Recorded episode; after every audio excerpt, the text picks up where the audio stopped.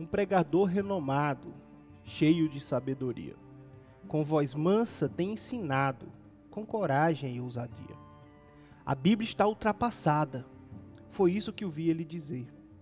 E se não for atualizada, a igreja vai perecer.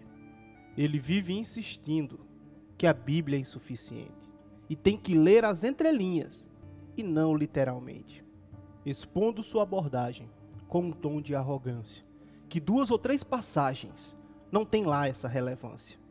Diz não estar brincando de ser pastor ou cristão e que a Bíblia foi escrita com machismo e discriminação. De ultrapassado ele a chamou, pois é incapaz de entender. O seu texto está morto para o novo mundo compreender, afirmando em tom mudado não seguir mais o livro sagrado, pois essa tal escritura só se encaixa no passado. Mas agora chegou a hora de confrontar sua postura, pois o livro ultrapassado você o chamou de sagrado. Entrou em contradição. Foi isso que aconteceu. Era o livro morto, mas antes o chamava de livro de Deus.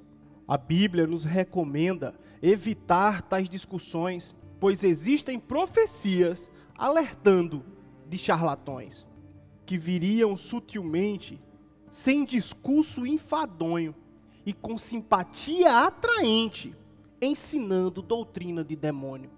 Em um caminho sem volta, você afirma ter entrado, pois sua nova teologia deixa a Bíblia no passado. Até o enganador, com Jesus, citou Escritura e convidando o Senhor a seguir sua postura. A Bíblia faz advertência sobre tais blasfemadores. São piedosos na aparência, mas não passam de impostores.